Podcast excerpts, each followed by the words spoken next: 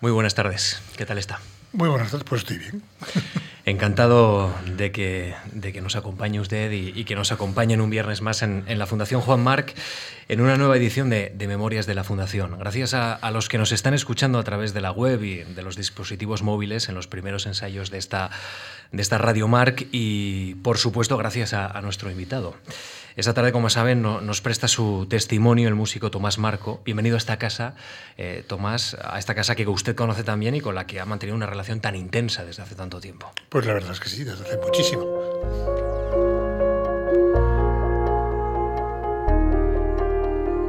Radio March, Memorias de la Fundación.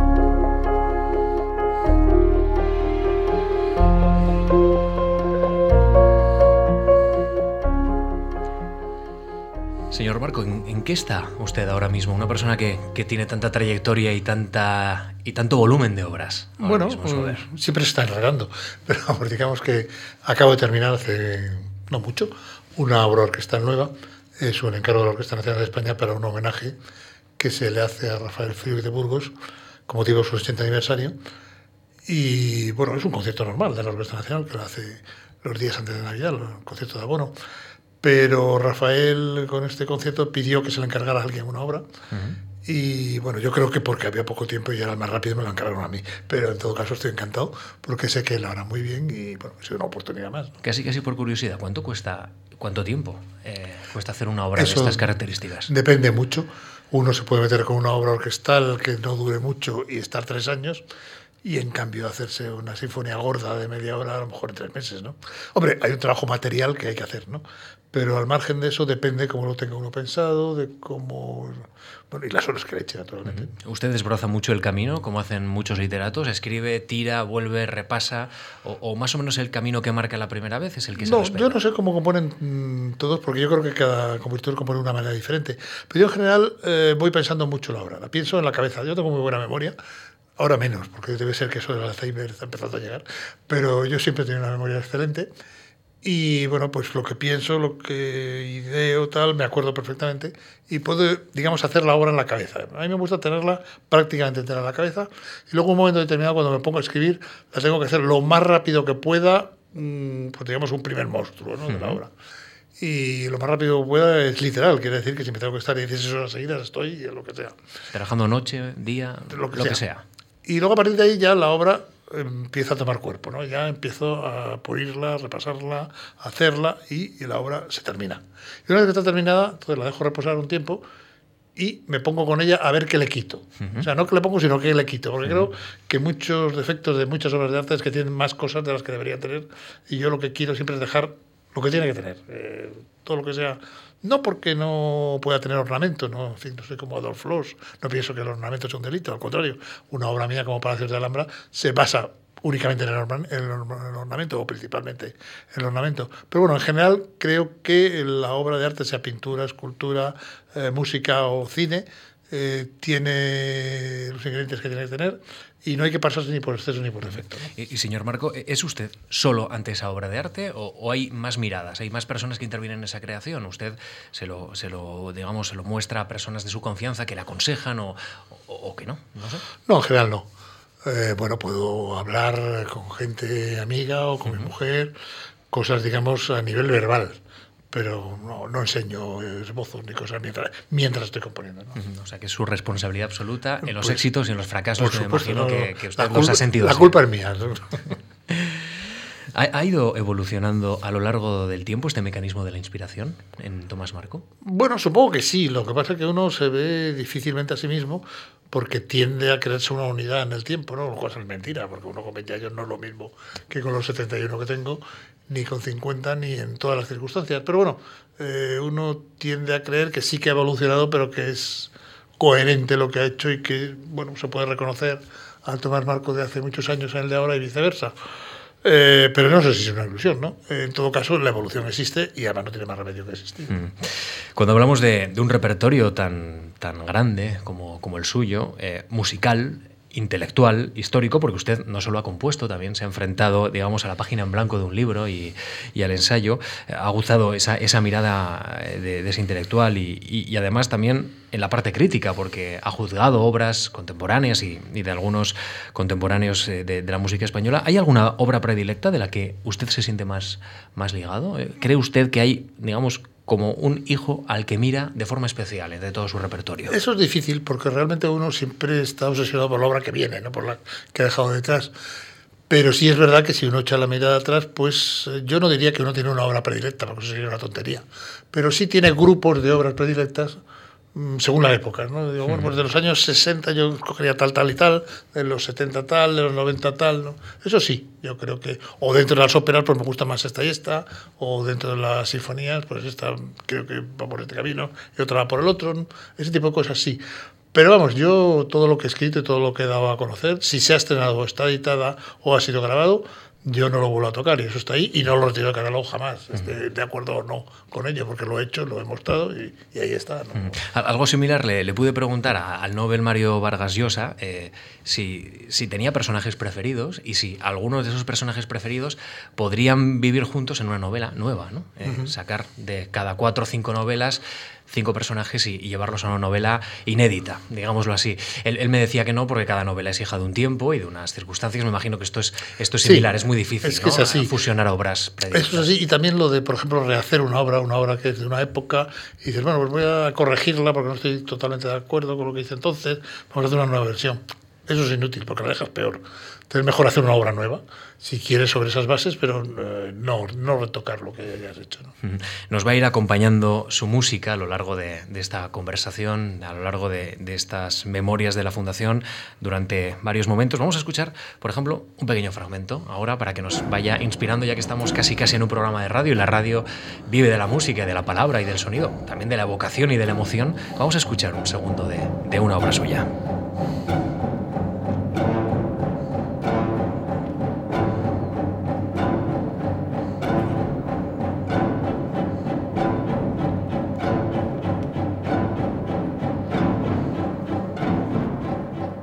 Va a ir acompañando la música de Tomás Marco en, esta conversación.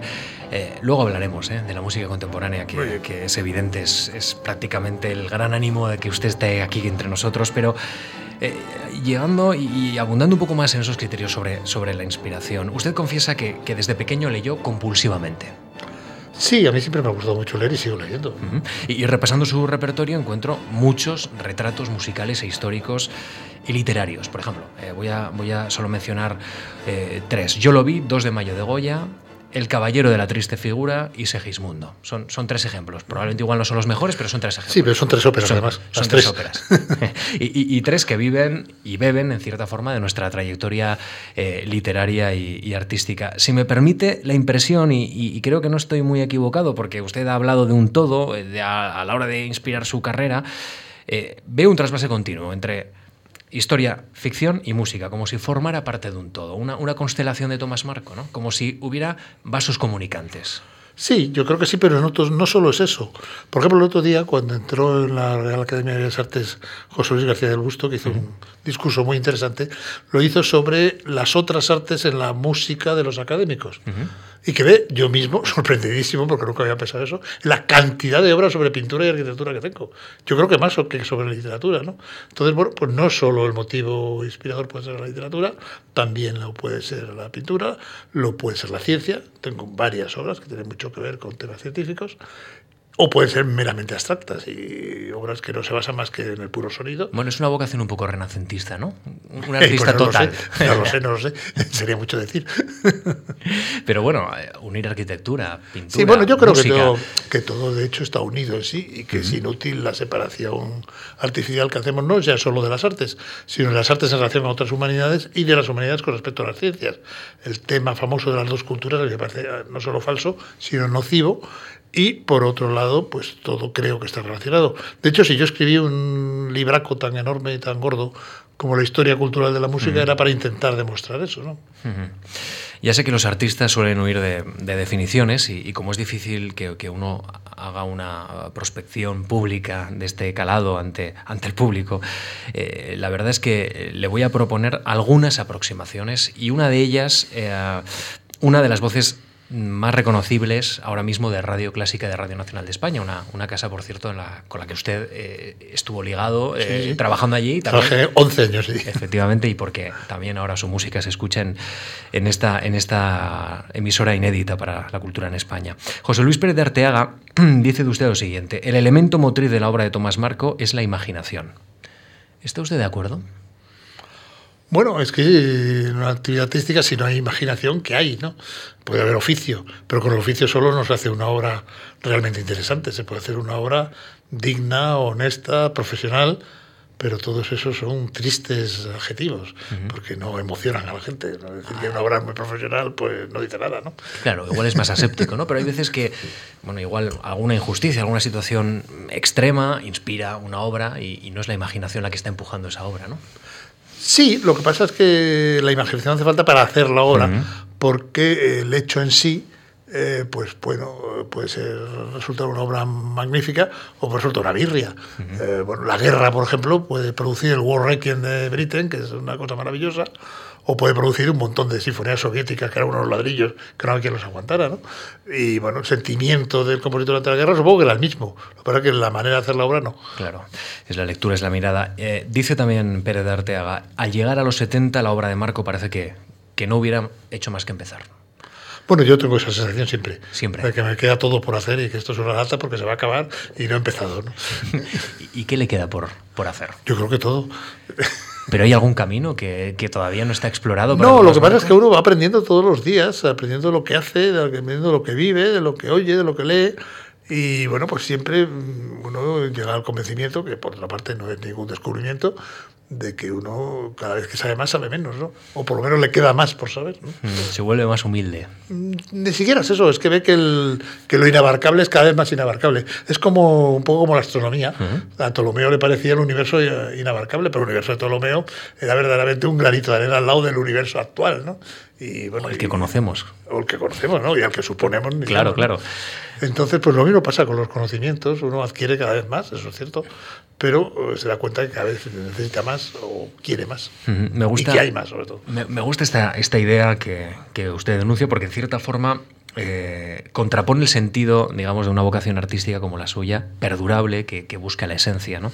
con el ritmo enloquecido que vivimos en esta sociedad, ¿no? porque yo no sé dónde encuentra tranquilidad, a veces esa necesidad de, de, de meterse en una urna, porque esto va a una velocidad y, y, y todo transcurre a, a este ritmo que, que, uno no sé dónde encuentra esa tranquilidad. Bueno, la tranquilidad yo creo que, que la pone uno. ¿no? Yo necesito cierta tranquilidad a la hora de componer, pero por ejemplo, cuando yo hice precisamente una de las uh, becas que recibí de la Fundación Marc, fue para hacer una ópera. La hice y la entregué, pero después la tuve que revisar porque la ópera eh, misteriosamente de repente se fue a estrenar, cosa que yo no pensaba nunca, ¿no? Y la tuve que rehacer un verano en una casita muy pequeña, bueno, un piso, que yo vivía en la Plaza de Lavapiés, con una gritería horrorosa, y porque no había más remedio, de niños por el patio, porque si no abría la ventana me moría de calor, ¿no? Y lo pude hacer. ¿no? Que la abstracción la puede llevar uno. Hombre, si además está tranquilo en un sitio, eh, bueno, pero mi sitio es mi estudio, es mi casa y punto. ¿no? Yo no me voy como muchos colegas se van a un monasterio a hacer una hora y cosas así. Eso no lo entiendo. ¿no? Me aburriría mm. mucho además, porque yo necesito además hacer mi vida normal. Yo estoy componiendo a lo mejor toda la mañana, pero previamente he salido a andar una hora a las seis y media que me levanto todos los días y después eh, de comer eh, pues he hecho otras cosas, he leído y después me voy a ver un espectáculo, porque yo aparte de ir a conciertos que voy a muchos, pues voy a mucho teatro y voy a cine y todo este tipo de cosas. ¿Es usted y, y a muchas exposiciones, además. Claro. Entonces, bueno, a mí me gusta vivir las cosas que hay en mi ciudad y cuando mi ciudad es una ciudad como Madrid, que finalmente, después de muchos años, si lo comparo con cuando yo era joven, tiene de verdad una vida cultural que ojalá nos dure, eh, bueno, pues bastante apañadita, ¿no? Pues hay que disfrutarla. Que luego uno se va de una semana a París y se pega un palizón de ver exposiciones y de ver cosas que después aquí se le pasan, ¿no? Entonces, yo no quiero que se me pasen. Eh, le planteaba el, este, este, antagonismo entre el ritmo y, y la inspiración a, en, en, ocasiones porque eh, hay una frase de usted que, que me ha llamado especialmente la atención. Todo ahora va muy deprisa, hoy no se viaja, se llega. Como si, digamos así, lo importante fuera eh, llegar al coste que sea y, dejándonos los detalles por el camino. Sí, bueno, es que eh, bueno, eso se ha dicho muchas veces, no lo he inventado yo, que ya no existen viajeros, existen turistas, que no es lo mismo, ¿no? Y bueno, pues desgraciadamente eso lleva a muchas cosas, incluso, bueno, que no son buenas, ¿no? Yo he estado hace poco, he estado en Amán, he estado en Petra, y veía a mi alrededor la poca gente que había, porque fue cuando Obama dijo que iba a atacar, entonces desaparecieron los turistas, que los turistas no veían las cosas, se dedicaban a hacerle fotos, que es otra cosa, ¿no? Pero yo sospecho que las fotos no las han visto luego nunca, entonces ni han visto en los momentos, ni han visto la foto en los momentos. Es una cosa bastante rara, como, se, como se viaja hoy día, ¿no? Sí, sí, sí. sí. La verdad es que estamos conociendo un poco a nuestro invitado antes de entrar en, conceptos y, pedir que haga memoria con nosotros, pero, pero antes de repasar eh, la extensa carrera de Tomás Marco, ¿usted se atrevería a decir que, es un clásico de la vanguardia española? Pues yo creo que no porque un clásico, según las distintas acepciones del diccionario, una de ellas es alguien con capacidad de perdurar y con capacidad de ser imitado, y yo no siento, por una parte, si voy a perdurar o no, porque eso no depende de mí, y no me voy a enterar además. Y tampoco creo que, bueno, que la gente se dedique a imitarme todos los días. ¿no? Yo no creo que sea un clásico, yo soy un señor que está haciendo lo que está haciendo porque es lo que le gusta hacer y probablemente porque es lo que sabe hacer. Y bueno, lo que eso sea en el futuro, pues ya lo dirán otros que vengan después y que no sabemos lo que les va a interesar. Bueno, eh, si a un contemporáneo de Brahms le contamos que el músico célebre de la época de Brahms, se quedaría muy asombrado, porque los músicos célebres entonces eran los operistas, pero no sabía nadie quién era. ¿no? Eh, bueno, pues eso puede ocurrir. ¿Puede existir un clásico en vida? Y necesita ser muy mayor para eso. Un clásico en vida, pues no sé, sí, lo ha sabido, de hecho pero, pero ya cuando gente muy mayor que ya casi no compone, eh, incluso en la música más reciente, un señor como Dittier con sus 90 años, pues era un clásico. Y no digamos Boulez, que lo va a cumplir ya mismo, y es el único que queda de toda una generación, porque todos han muerto, Stockhausen, Berio, ¿no? no mm. Maderna, todos. Y Boulez sigue ahí, impertérrito, ¿no? Y no es el más joven de ellos. Usted compone música contemporánea y en una ocasión, en un, en un periódico, a una periodista, usted dijo que ser vanguardista consiste perdón, en, estar en el momento, en el momento que uno vive, e intentar husmear caminos nuevos. Sí, realmente es que si uno se dedica a hacer una obra artística, tiene que de alguna manera intentar aportar algo hacer un pasito más a lo que ya ha recibido porque ponerse a hacer lo que ya está hecho, pues no tiene ningún sentido, ya está hecho, ¿no? Oye, ¿qué más quisiera yo que nadie hubiera hecho la consagración de la primavera y ponerme a hacer ahora? Pero lo han hecho, y hace 100 años, nada menos, ¿no? Entonces, pues bueno, yo tendré que hacer lo mío, no otra cosa. Y, esto, eh, digamos, liga con, con otra de, de, los comentarios, con otro de los comentarios que usted hizo a esa periodista. Soy un espectador distanciado e ironizante. De mi obra siempre, desde luego. Lo, lo oigo con cierta distancia, procuro oírla con cierta distancia y bueno, ver el lado, bueno, el lado, no sé, más jugoso que pueda tener. No quiero decir ridículo, porque tampoco es la palabra, ¿no? Pero bueno, eh, no tomarme demasiado en serio, ¿no? Eh, esto de tomar distancia es muy importante, ¿verdad? Yo creo que casi todo el mundo lo tendría bueno, es que a la distancia es como se ven las cosas, ¿no? La pintura mm. impresionista que se la metes en la cara, no ves más que manchones, ¿no? Mm. ¿Y el valor de la ironía? Bueno, la ironía yo creo que es una, una defensa contra quererse demasiado lo que tú haces, ¿no?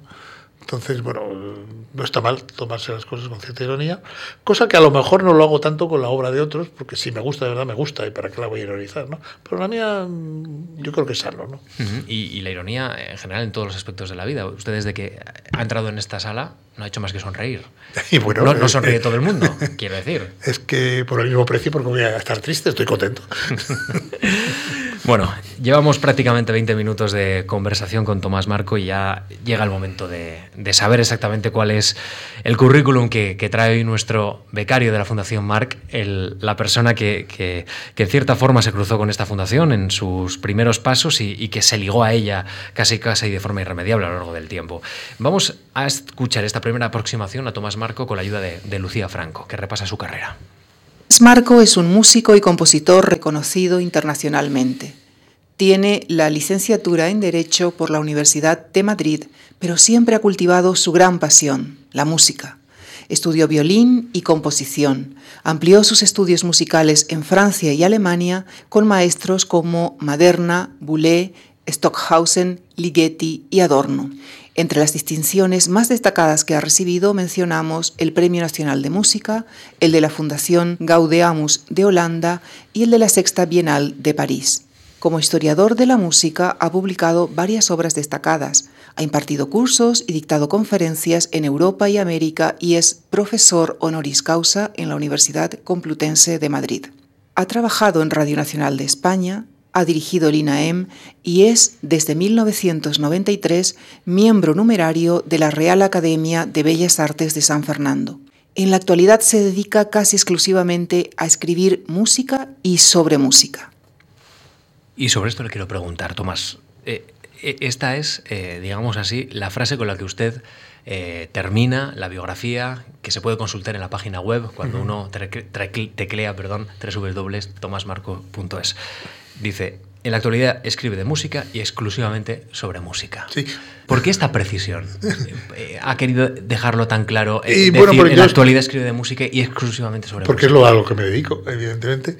Yo me he dedicado durante muchos años de mi vida a una carrera, digamos, administrativa, eh, de organización, sobre todo de gestión, tanto en la radio, eh, que hice de todo, hasta, bueno, como por dos veces eh, director gerente de la Orquesta Nacional, como director y fundador del Centro para la Difusión de la Música Contemporánea, del Festival Internacional de Alicante y de muchas más cosas. Y bueno, y lo último casi que hice pues fue director general de INAEM.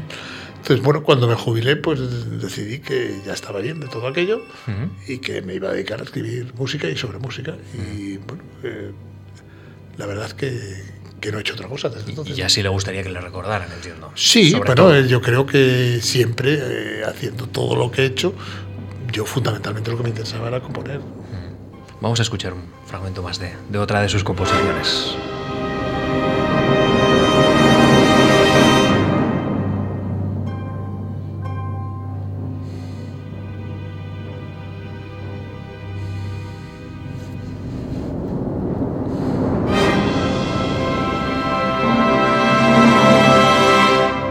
Con la Fundación eh, Marca ha sido muy intensa, señor Marco. Obtuvo dos becas, 1971, de la que nació La Luna, que se tituló finalmente Selene, y después Escorial, que usted estrenó en París en 1976. Eh, ha estrenado en esta fundación hasta 14 obras, ha sido miembro del Consejo Asesor, ha dictado conferencias.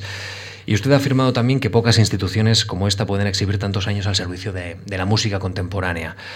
¿Por qué hay eh, en España tan poco apoyo del ámbito privado a esta disciplina, señor Marco? Bueno, no hay una tradición privada en España de. Bueno, se ha dejado todo al Estado siempre, pero no solo la música y en las artes en general, sino casi todo. Eh, acabó siendo una responsabilidad del Estado. Bueno, yo creo que en el caso de la música depende de muchas cosas. Depende de que toda esta tradición que la hay en el Renacimiento y la hay en el Barroco eh, se pierde de alguna manera al finalizar el siglo XVIII el siglo XVIII español, desde el punto de vista del consumo de la música, es muy importante, también de la producción, pero el consumo de la música, bueno, pensemos que no solo la corte, sino muchas familias. Eh, aristocráticas, eh, del antiguo régimen, pues tenían capillas musicales o tenían orquestas o estaban suscritos a la obra de Haydn, pero muchos, muchos. Bueno, de hecho, las siete palabras, eh, la Santa Cueva se la encarga Haydn desde Cádiz, nada menos, ¿no? Y además es un canónigo que era mexicano de origen. Eh, pero todo esto se pierde con la guerra de la independencia, yo no sé qué pasa, o con Fernando VII o lo que fuera. también es verdad que es el momento en que la música sale de las universidades y no ha vuelto del todo todavía. Y bueno, pues eh, la sociedad civil se desentiende en cierta medida de la música, mm, de la pintura no tanto, de la literatura sí, porque se leía poco y además había una gran cantidad de, gente que no sabía leer en el siglo XIX. Pero de la pintura quizá es la última que pasa, digamos, al ámbito del coleccionismo público, porque bueno, eso produce objetos, y objetos que además tienen un valor y un precio y se compran y se venden. Entonces, bueno, pero la música, una vez que suena, se ha acabado. Y bueno, la partitura no es la música. Y, hmm. y, un disco vale muy poquito, ¿no? Es, es como un original de pintura, ¿no? Entonces, bueno, yo creo que eso pues, ha sido una rémora para que alguien entrara dentro del mecenazgo, digamos, privado de la música. Pero luego creo que hay otra razón principal que es que, bueno, pues aquí se ha hablado mucho durante muchísimos años de leyes de mecenazgo, pero no las hemos por ningún lado. Realmente no ha habido nunca una ley de mecenazgo que merezca la pena llamarse así y que digan además que hay que funcionar como los americanos, bueno, pues pongan ustedes un sistema impositivo como el de los americanos y lo bien que funcionamos también, ¿no? Eh, pero claro, habría que copiarlo todo, no solo una parte. Y todo eso es muy difícil, ¿no? Entonces yo creo que uno de los grandes peligros que tenemos en estos momentos con esto de la crisis tal, es que aprovechando la crisis el Estado dimita de lo que hacía y nadie vaya a ocupar su puesto, ¿no? Eh, bueno, pues esto nos puede llevar a una situación verdaderamente delicada, ¿no? Y además hay cosas verdaderamente curiosas, ¿no? Por ejemplo, los encargos. Un compositor, eh, bueno, lo digo yo que yo de los encargos, pero me viene bien recibir un encargo de vez en cuando. Hubo un momento que en este país se hacían muchos encargos y yo creo que hizo muy bien la Fundación Marc en aquel momento de retirar los suyos porque ya eh, las orquestas hacían encargos, otras instituciones hacían encargos, pero en este momento es que no hace encargos nadie. Eh, hubo un acuerdo ah, hace unos años entre la Fundación Autor y la, Asociación de Orquestas Españolas, por las cuales cada tres años, como mucho, un compositor podía, a través de una de esas orquestas, eh, que le pagara un encargo. Y esto lo único que hizo es que las orquestas se sintieran liberadas de hacer encargos, lo cual ya ninguna hace y lo poco que tienen está, los compositores están ahí concentrados. Eh, las fundaciones en general no lo hacen ya, las otras instituciones que las hacían pues tampoco las hacen y realmente esto siendo grave pues eh, es quizá la parte menos grave de lo que lo acompaña, que es que al mismo tiempo la posibilidad de difundir esas obras, la, posibilidad de que se toque, porque al final el compositor, el que se lo paguen, eh, bueno, pues le parece muy bien porque de otras cosas, como cualquier mortal, también quiere comer, pero bueno, comiendo poquito, pues lo que más le interesa realmente es que sus obras se las toquen y mm. nada más. Y en eso, pues realmente se ha restringido también bastante porque las posibilidades, bueno, pues han decrecido, digamos, ¿no? Entonces, bueno, nos hallamos en un círculo vicioso bastante grave en este momento, que no sé cómo vamos a salir, porque yo, bueno, no entiendo de economía, la verdad, pero las perspectivas que veo para el futuro, por lo menos para un futuro del año que viene, no me parece que sean mejores que las que estamos. ¿Y esto eh, va a variar mucho el mapa cultural, por ejemplo, y musical en España? Eh, ¿Cree usted que sus efectos van a ser perdurables? De hecho, ya ha variado y va a variar mucho más. El que sus efectos sean perdurables o no depende de muchas cosas, ¿no? En fin, que, bueno, es que la música, como las artes en general, se encuentran con cosas que desaparecen, con falta de apoyo, falta de ayuda, y encima de repente cuando ven la luz al final del túnel lo que hacen es subirla la luz ¿no? y ponerte el 21% de IVA y con todo eso pues la cosa no, no es fácil mm. Entiendo que el mecenazgo privado eh, es una vía interesante para, digamos, para paliar esta ausencia del empuje de lo público en la contratación y, también entiendo que, no es fácil, digamos, encontrar una fórmula eh, sencilla o por lo menos asequible para, un gobierno. Eh, creo que se están lanzando algunos comentarios acerca de cómo puede ser esa ley de mecenazgo para este país. ¿A usted le gusta lo que está sonando? ¿Cree usted que va en la buena dirección? Es que el problema de una ley de mecenazgo es, en estos países sobre todo, y no me refiero solo a España, sino a países, digamos, del área mediterránea, es que eh, al final los gobiernos eh, se dividen en un señor que dirige el gobierno, es decir, la política del gobierno, que es el presidente, con unos cuantos ministros, y luego un señor que es el que manda de verdad, porque tiene el grifo, que es el ministro de Hacienda. Entonces, mientras el ministro de Hacienda que tengamos en su momento no crea la ley del mecenazgo, no tendremos nunca una buena ley del mecenazgo. Porque es que además eh, las otras autoridades eh, bueno, de hecho lo están diciendo, eh, la ley del mecenazgo, no la, el secretario de Estado actual de Cultura nos la prometió para el mes de julio de 2012. Yo no la he visto todavía. Y cuando alguien le pregunta, dice, no, es que Hacienda no quiere. Pero claro, te suena como si Hacienda fuera una cosa que existe en Somalia. No, no, es del mismo gobierno que usted, señor. Entonces, si usted no es capaz de convencer a Hacienda, pues algo falla. O a lo mejor tenía usted que dimitir, pero bueno, eso es un verbo que no existe en España. No. Bueno, ese es uno de los elementos, evidentemente, de, política cultural que, el tiempo lo tiene que solucionar pronto. Pronto tendremos que saber si, hay una ley de, mecenazgo en España o no. Eh, usted ha escrito en este cuaderno, por los 25 años eh, de, música contemporánea española en el aula de restrenos de la Fundación Juan Marc, que mucho se ha avanzado en las últimas décadas con la llegada, sobre todo, de la democracia. Dice, se ha creado una amplia red nacional de infraestructuras musicales con ramificaciones locales nada desdeñables, con lugares donde se puede hacer música en condiciones óptimas. Este es un objetivo de la política cultural que, que esto, desde luego, es, está en el haber, no en el debe, ¿no? De, nuestro país. Y esto es una cosa positiva Positivísima. que por lo menos ahí queda para el futuro. Sí, sí, sí. Los auditorios existen, las orquestas existen, que ya veremos si existen mucho rato. Y bueno, el problema está en que hay muchos sitios donde hay auditorios y están cerrados, o prácticamente cerrados. ¿no? Yo acabo de estar en Alicante en un concierto que se hacía en el auditorio nuevo, que es magnífico por otra parte, y tiene una sala de cámara, una sala sinfónica. Y bueno, para este concierto se ha abierto y hacía un mes que no se había abierto. ¿no? Entonces, eso me parece hacer infraestructuras para usarlas una vez al mes, pues es un poco grave. ¿no? Entonces ese es el problema ahora. Afortunadamente ha habido unos años que el país está en expansión, que se han, las infraestructuras han cambiado muchísimo, que se ha cambiado mucho todo, incluida la enseñanza musical. Hoy día salen instrumentistas maravillosos, jóvenes, de los conservatorios españoles. Ahora, el problema es que si la crisis se instala y se mantiene, pues esto se puede desmoronar como un, como un castillo de naipes. ¿no? Porque un músico sin encargos eh, no puede vivir. Entiendo que es Eh, muy sin, sin difícil. conciertos. Es muy difícil crear obras sin saber, digamos, qué, qué éxito puede tener como mínimo, ¿no? Por lo menos el, el Sí. suelo de esa, de esa obra. Evidentemente. Entonces, bueno, y bueno, algunos nos defendemos si hemos conseguido un mínimo de carrera internacional, porque bueno, pues el mundo es grande. Cada vez menos, pero el mundo es bastante grande. Eh, pero bueno, yo pienso en gente que es muy buena, por otra parte, que es mucho más joven, que no ha dado ese paso y que cada vez es más difícil darlo, o en gente joven, y hay que dejarles un futuro, porque, bueno, es que hay que crear patrimonio continuamente. Tenemos un patrimonio maravilloso histórico y hay que mantenerlo y eso también cuesta dinero, mantener el patrimonio, pero hay que mantenerlo. Pero además de mantener patrimonio, hay que crear patrimonio, porque si no, en el futuro no lo tendremos. Y habrá otros que sí hayan invertido en patrimonio y que serán los que se lleven el gato al agua. ¿no? Tomás, ¿qué, qué ciudad ahora mismo europea es la óptima para, para ser músico en estos momentos? Yo diría que Berlín, Berlín, por Pero- encima y por delante de Londres.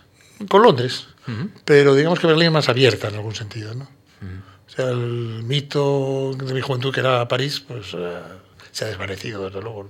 Y, en la clásica Viena entiendo que también. No, Viena, no, Viena es una ciudad maravillosa para estar, para oír conciertos, que hay muchos y muy buenos, ir a la ópera, pero digamos, para una creación verdaderamente de hoy, no, no se hace demasiado en Viena, ¿no? ¿Y, y París por qué ha entrado en decadencia? Bueno, yo creo que, que llevan decadencia mucho tiempo. Lo que pasa es que los franceses nos han hecho creer que no, porque los franceses venden muy bien su producto, ¿no? Pero digamos que la pintura, por ejemplo, que bueno, Picasso tenía que irse a París, no podía irse a otro sitio, ¿no?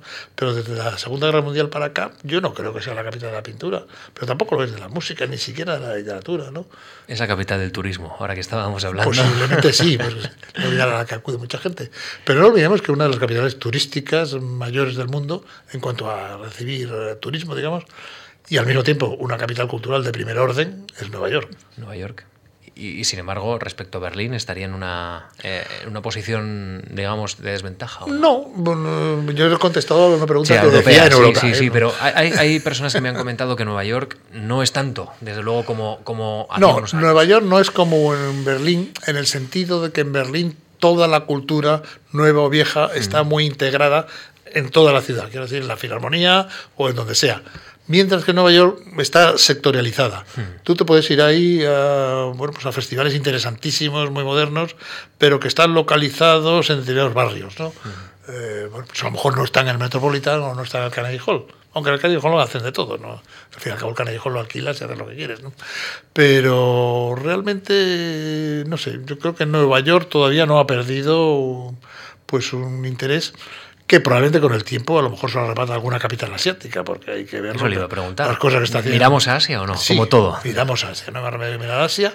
Y más que a Japón, que le pasa un poco como Europa o como Estados Unidos, miremos a Hong Kong, miremos a Shanghai, eh, miremos probablemente alguna ciudad india en el futuro y alguna Malasia. Bueno, hay que estar atento a lo que ocurra por allí. ¿no? Vamos a escuchar otro fragmento de, de una de sus obras.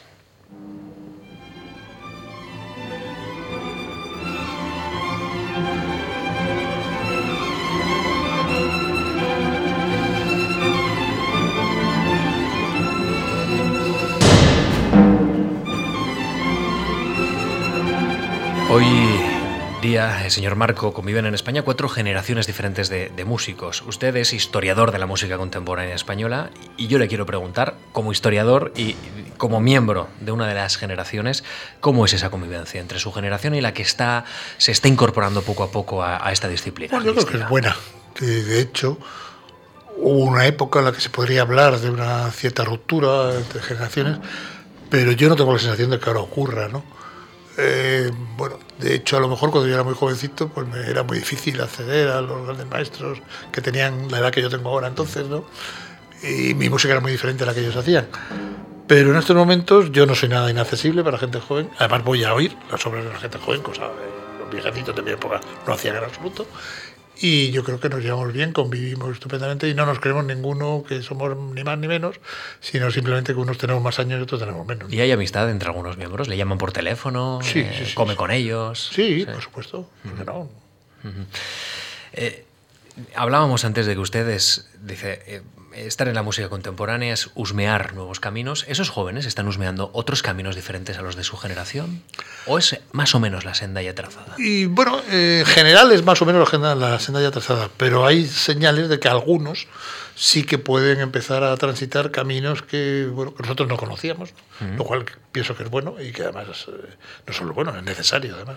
¿Y, esa senda es eh, pasa necesariamente por ampliar el público de, que asista a los conciertos de, de la música contemporánea? Bueno, yo creo que el ampliar el público es un desideratum y es una cosa que es muy buena pero no creo que ampliar el público sea una función del compositor, o por lo menos no de todos los compositores, sino, digamos, del nivel organizativo y del nivel difusor. Más bien de la programación cultural, de la gestión cultural. Evidentemente. Eh, hay compositores que valen para la gestión cultural, algunos. Yo me he dedicado a la gestión cultural mucho tiempo, no sé si valgo o no, pero me he dedicado. Eh, pero hay muchísimos que no, y además no tienen por qué valer para eso, tienen que valer para componer. Eh, es que sorprende, digamos, que hay parte de la música clásica, evidentemente, que tiene un éxito eh, monumental. ¿no? Eh, estamos escuchando a Bach, escuchamos a Vivaldi, escuchamos a Beethoven.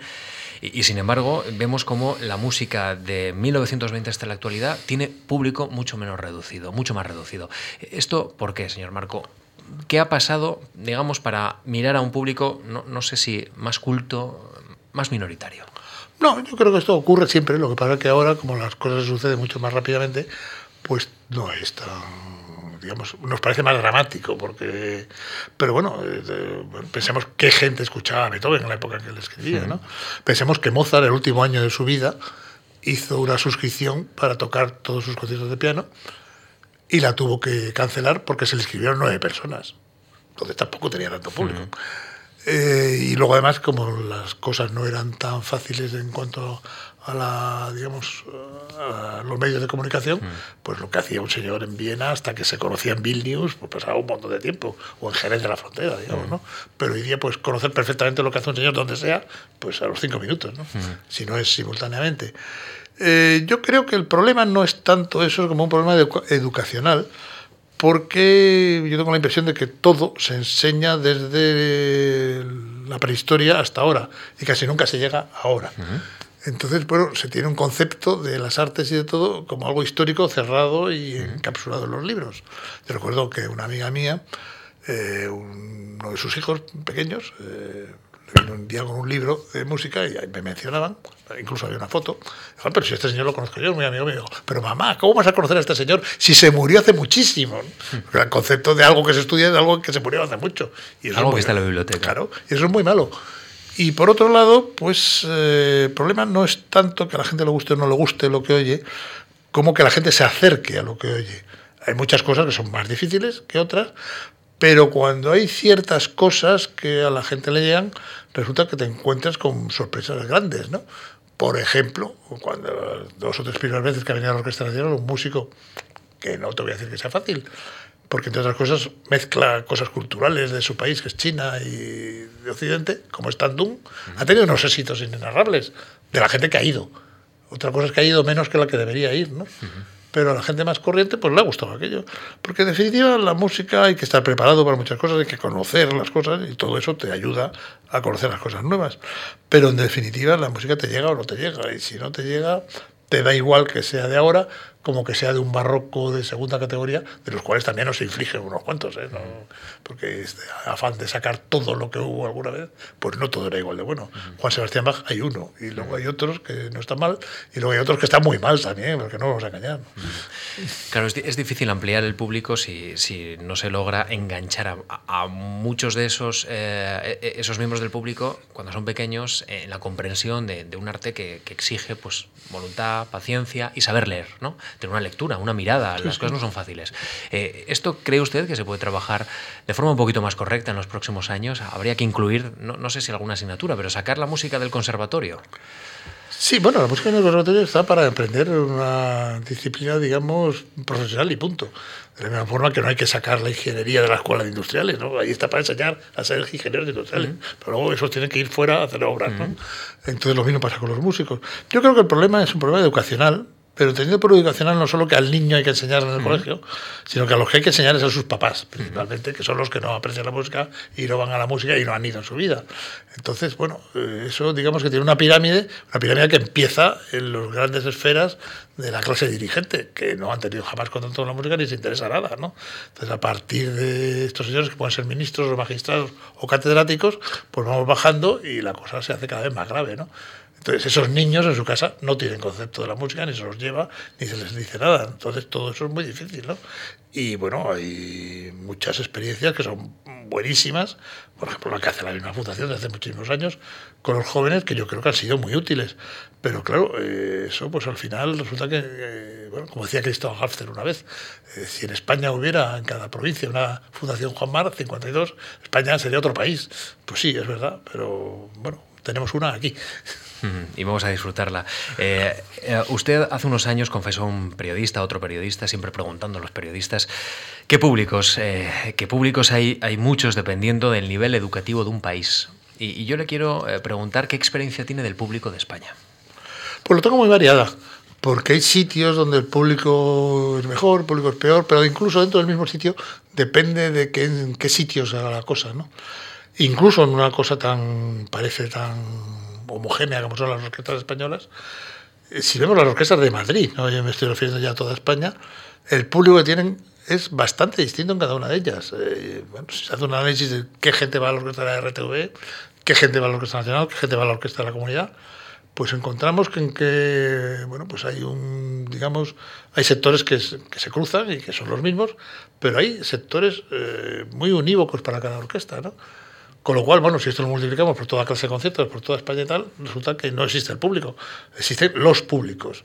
Y yo he tenido experiencias muy raras de obras que a lo mejor con un público del mismo nivel, digamos, no de un nivel especializado ni nada, pues han marchado maravillosamente y con el público de al lado pues no han marchado en absoluto, ¿no?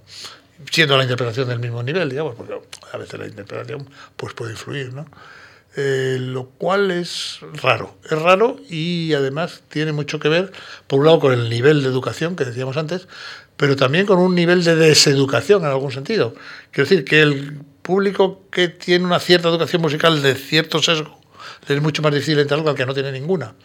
Yo me acordaré siempre, y lo cito mucho además, eh, cuando Maurice Bellard hizo su primera gira en España, yo era muy jovencito, y Maurice Bellard todavía bailaba, y además lo que hacía era música concreta, sus ballets aquellos famosos, que en el Liceo de Barcelona pues estuvieron a punto de incendiarlo y en el Teatro de la Zarzuela de Madrid, donde yo asistí, pues acabó aquello con gritos, pitos, aplausos y de todo, ¿no?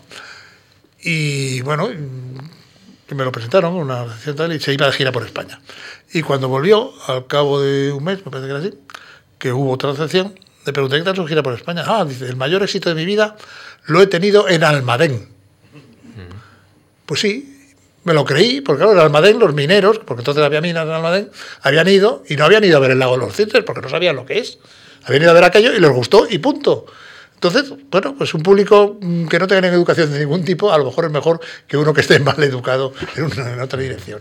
¿Y cómo se percibe la, respuesta del público? ¿Es, con los comentarios de después o, con las sensaciones cuando se está interpretando? ¿Cómo usted lo, mientras, lo, mientras lo interpretan lo notan, porque si la obra engancha... Eh, actitud del público es muy diferente que si está esperando a que ellos acabe, ¿no? Luego también con la respuesta que pueda tener y luego, bueno, naturalmente los comentarios que puede haber para todos los gustos. ¿Y dónde sigue usted las obras cuando estrena? ¿La sigue desde el patio de, butacas, desde la orquesta, no? la localidad normal. Un, ciudadano más. Sí, sí. Vamos a escuchar otra, otro de los fragmentos de otra de sus obras.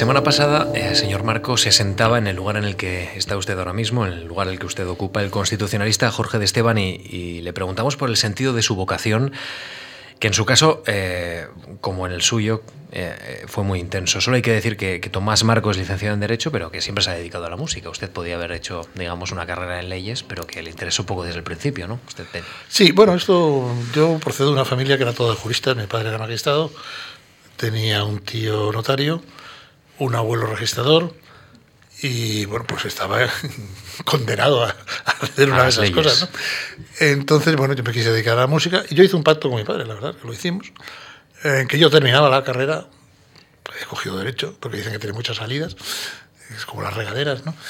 Y yo dije, bueno, yo termino, pero luego hago lo que quiera. Y me dijo que sí, y cumplimos el pacto los dos, con lo cual, pues, bueno, pues no pasó nada. Y algo le habrá servido el derecho en la vida tanto conocimiento. Sí, no sé. Sí, hombre, Igual es muy ortodoxo para la No, no, la, experiencia de la universidad es buena. Para cualquiera, haber pasado por la universidad está muy bien, ¿no? Y además da igual que sea derecho que sea otra carrera. Es una experiencia, ¿no? Y bueno, pero yo creo que para mí fue más importante pues el estar saliendo y entrando en aquella España, en la que era, tienes que tener hasta un visado de salida para salir cada vez, no solo el pasaporte, ¿no? Eh, bueno, pues el ir a Francia, ir a Alemania, aquel entonces, pues era realmente otro mundo. Ahora da igual, porque son lo mismo, más o menos, ¿no? Pero entonces no, entonces la diferencia era abismal. Precisamente por eso le quería preguntar, porque de Esteban decía que el sentido de una vocación siempre va ligado a, los maestros, y usted tuvo, la verdad es que maestros sobresalientes, la verdad, eh, contemporáneos de la historia y y algunos miembros de ya prácticamente de, biografías y monografías eh, que van a pasar a la posteridad. Entre ellos tenemos, por ejemplo, a Ligeti, Stockhausen, Adorno. ¿Qué recuerda de, las clases de ellos y, qué le aportaron? Bueno, eh, me aportaron todos mucho, porque realmente un maestro aporta mucho, no porque te enseñe, sino porque tú aprendes. Eh, quizá el que, del que más aprendí, sin proponérselo casi él, porque había que seguirlo por toda Europa, mientras dirigía y ensayaba y tal, fue de Maderna. Pero bueno, yo con Stockhausen fui ayudante de él un año, entonces, bueno, pues... Tuve y luego ¿eh? Sí. Y Stockhausen era un hombre que era un genio, de verdad. La palabra genio pocas veces se puede aplicar a alguien, pero Stockhausen lo era. Lo cual no quiere decir que no estuviera además bastante loco, que lo estaba. ¿Y por qué era un genio? Pues era un genio porque tenía ideas que no se ocurrían a nadie. Y además no solo porque las tenía, sino porque además encima las realizaba, que es lo más difícil de las cosas, ¿no? Entonces, eh, bueno, en una clase con Stockhausen podía ser empezar a las 9 de la mañana y empezar el aburridísimo de decir vaguedades. Eh, a lo mejor le pasaba tres cuartos de hora sin decir nada, que tuviera menor interés, y de repente se le encendía algo. Y entonces te podías estar seis horas allí absolutamente hipnotizado, como si fueras, no sé, un ratón con la lechuza, ¿no? Eh, y bueno, y ahí pues te pasaba todo, todo el mundo musical y no musical, ¿no? Bueno, otros profesores eran distintos. Ligeti era un analista absoluto, hacer un, un análisis de las obras de Weber, por ejemplo, con Ligeti, pues era una gozada, ¿no? Y otros, pues bueno, yo con Adorno fui porque me interesó una clase que él anunció en Frankfurt de, de Sociología de la Música y me apunté. Eh, con Adorno era muy difícil porque yo mi alemán entonces era bastante peor y el alemán de Adorno es tremendo, ¿no? Pero bueno, yo aprendí bastante con él y además me alegro de haber estudiado pues, con alguien que hoy en la filosofía, pues cuando lo estudia la gente joven, pues lo estudia igual que estudian a Platón o a Schopenhauer. ¿no?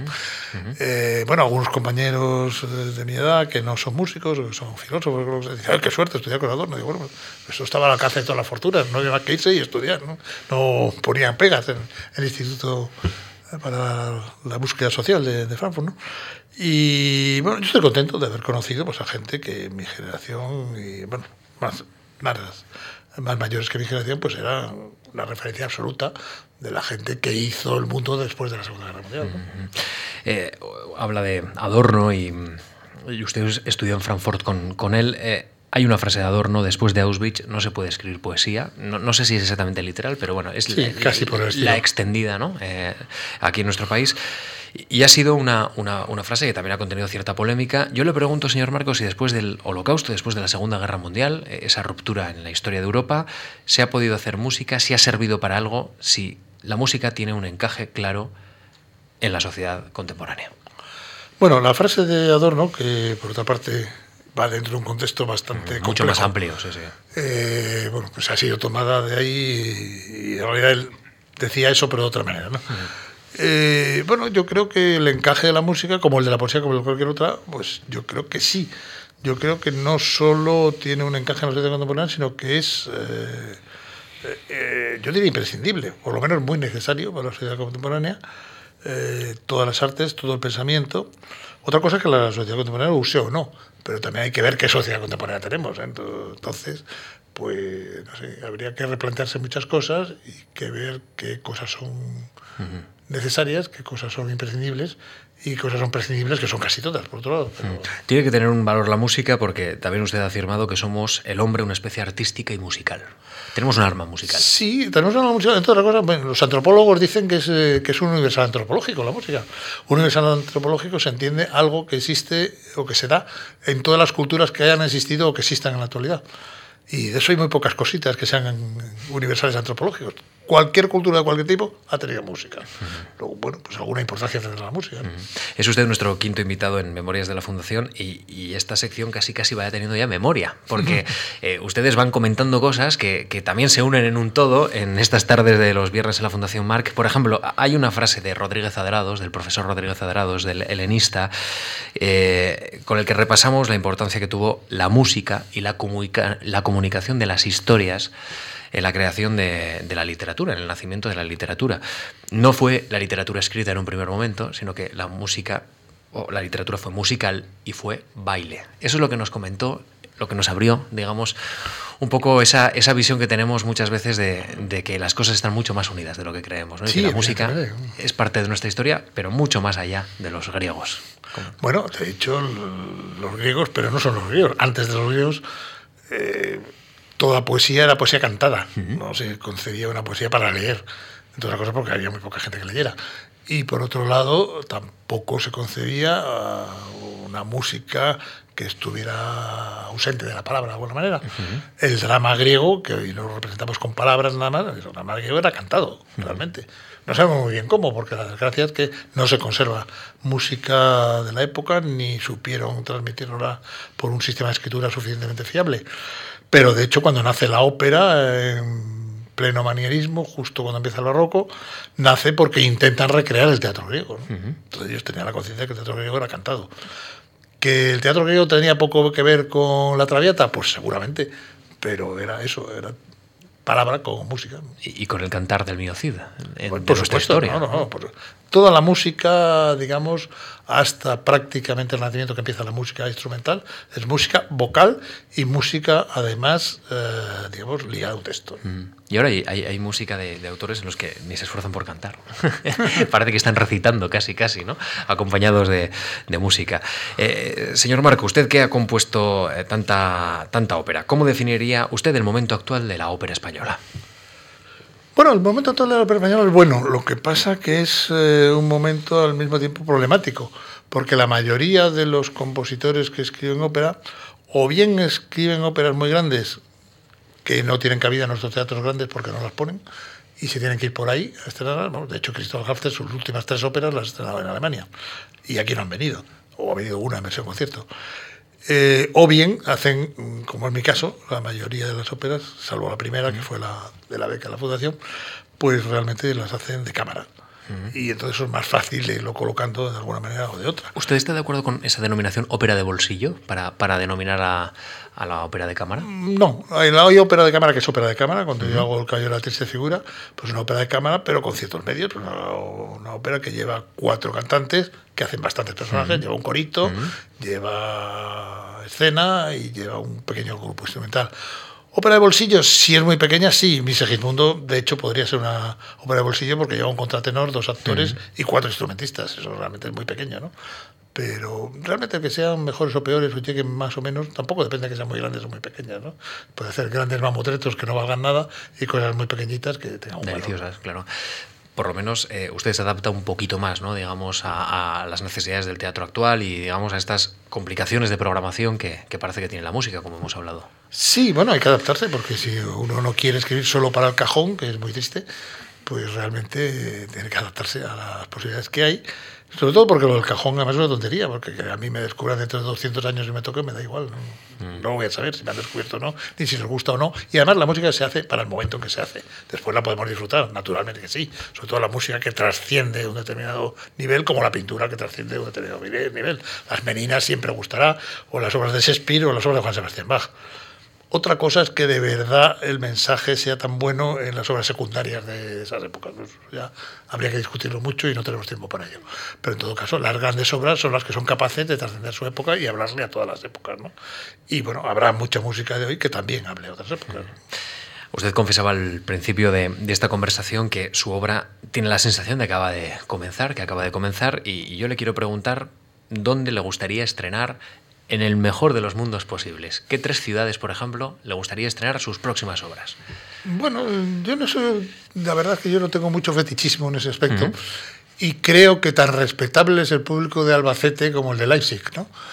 Y bueno, lo digo el de Albacete porque mi, mi la triste figura que se ha hecho luego en muchas partes y en el extranjero también. se estrenó en Albacete, precisamente. Pero ha estrenado también en París. Sí, también están en París y están en Berlín. Eh, hombre, eh, por público, por posibilidades y por sobre todo por eco, ciudades como Berlín o New York, pues naturalmente me interesa estar allí, ¿no? Pero vamos, yo no le hago ascos a nada, ¿no? Acabo de recibir un encargo de unos chicos de, de Eslovenia que quieren hacer una serie de cosas en Ljubljana, en otra ciudad y tal, y se lo estoy haciendo, porque no, una pequeña obra de cámara, en todo caso. Pero bueno, pues oye, tienen tanto derecho como si me hubieran pedido Hanover, ¿no? Y yo no sé si usted dice que no es fechitis, fetichista perdón, eh, con, con, las ciudades. Yo no sé si, si, lo es con los teatros o los auditorios. No, no sé si, si, tiene algún especialmente eh, espacio que le guste y, con el que tenga una especial sintonía. Sí, hay espacios que me gustan, pero me gustan porque suenan bien ah. o porque son cómodos a la hora de escuchar música. Y para eso no voy a citar ejemplos extranjeros. Hay algunos sitios en España que a mí me gustan mucho. La sala de cámara del auditorio de Zaragoza es una auténtica gozada hacer una obra allí. Es una, que no es, bueno, una sala que no es muy grande eh, pero es una sala que tiene una acústica absolutamente maravillosa y el contacto con el público es muy bueno. Y bueno, hay algunas salas así que sí que me gustan mucho. Eh, pero bueno, quiero decirte. El Auditorio Nacional cumple 25 años. Sí, el Auditorio Nacional es un buen auditorio. Yo he hecho muchas cosas allí y estoy satisfecho del Auditorio Nacional, aunque es un poco irregular de acústica en el sentido de que se oye y se ve muchísimo mejor desde el primer anfiteatro que desde el patio de butacas, por ejemplo. Bueno, llevamos casi casi una hora de conversación con Tomás Marco y, llevamos terminando eh, esta sesión de, Memorias de la Fundación. Y usted dice que tiene relación con las nuevas generaciones. ¿Qué tal con, con su generación? ¿Quedan, ¿Quedan habitualmente? ¿Hablan? sí, sí, sí. Bueno, con la gente que, que dicen que tiene generación, pero que tiene 12 años más que yo pues hablamos mucho. Yo soy, soy muy amigo de Cristóbal Harcer o de Luis de Pablo. Con Cristóbal Harcer he estado esta mañana porque le han dado la medalla de oro al Conservatorio de Madrid. Y bueno, he estado allí, he estado con él. Eh, él tiene 83, yo tengo 71, que a esta edad, como de pequeñitos, la diferencia es mucha, ¿no? En medio era menos. Y luego, digamos, con la gente de verdad de mi promoción, la que tiene alrededor de mi edad, pues que hay menos, porque además es, eh, es curioso que en España hay una generación que es la que tiene ahora 80 y, que son bastantes, algunos han muerto, pero en fin, son bastantes todavía, y la generación de la gente que tiene en torno a 60 tal, pero de media y pocos, ¿no? Y todos esos pocos nos llevamos muy bien, porque ahí está gente como Carlos Cruz de Castro, que es un amigo entrañable, o como Jesús Villarrojo, o como Albert Sardá, en fin, no demasiados, pero bien avenidos en todo caso. Bueno, me dice que tiene 71 años y, que su obra acaba de empezar y le veo muy joven, la verdad. Ojalá, ojalá. Ojalá sea así. Tomás Marco, muchísimas gracias por habernos atendido aquí en la Fundación Juan Marc, por haberse acercado a estas memorias de la Fundación y por prestarnos su, testimonio. Les recuerdo que la semana que viene aquí nos va a acompañar el, abogado laboralista José Antonio Sagardoy. Permítame, por favor, decirles que, mañana a las 12 eh, y a las 7 de la tarde podrán disfrutar de un nuevo concierto del jazz de Julio Cortázar dentro del ciclo en homenaje a los 50 años de la publicación de Rayuela, que la semana que viene también nos visita Félix Grande, el poeta, para hablar de poética y poesía aquí en la, en la Fundación Juan Marc. Tomás, gracias por habernos atendido. Muchísimas gracias.